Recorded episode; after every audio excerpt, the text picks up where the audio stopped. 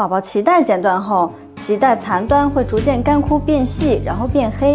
一般宝宝出生两周左右会脱落，脐带残端容易发生感染，因此新生儿脐带的护理十分重要。具体应该怎么操作呢？家长应该洗干净双手，用棉签蘸取适量百分之七十五浓度的医用酒精或者碘伏，提起结扎脐带的细绳，擦拭脐带根部。擦拭的时候，尽量将棉签深入，擦到肚脐内部。擦拭后，再用干净的棉签将脐窝里残留的液体蘸干，保证脐窝干燥，避免因水分残留而引发的感染。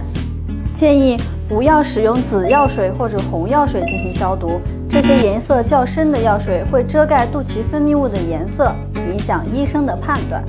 而且呢，紫药水的干燥作用仅限于表面，很有可能表面看起来已经干燥结痂了，而脐窝里却仍然有脓肿。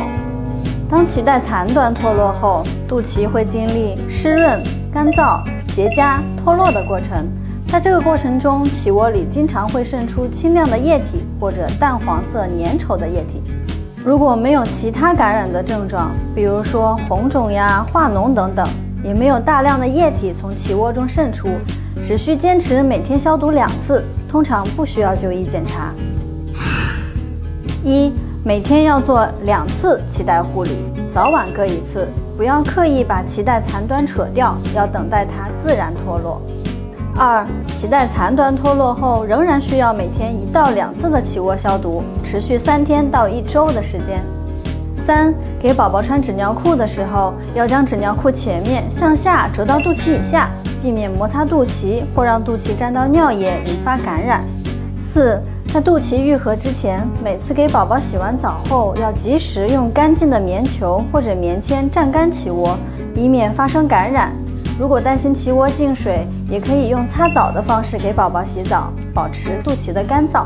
如果宝宝肚脐周围发红，且有大量的液体渗出，或者散发出了异味，要及时带宝宝就医。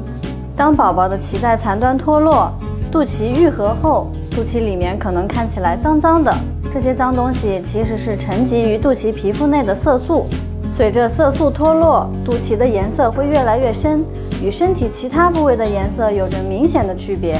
肚脐色素沉着，有的会伴随宝宝的一生，有的会随着时间的推移而逐渐消退。肚脐色素沉着不会引发任何的并发症或后遗症，没有必要治疗。如果你喜欢我们的视频，请积极点赞、评论、转发哟。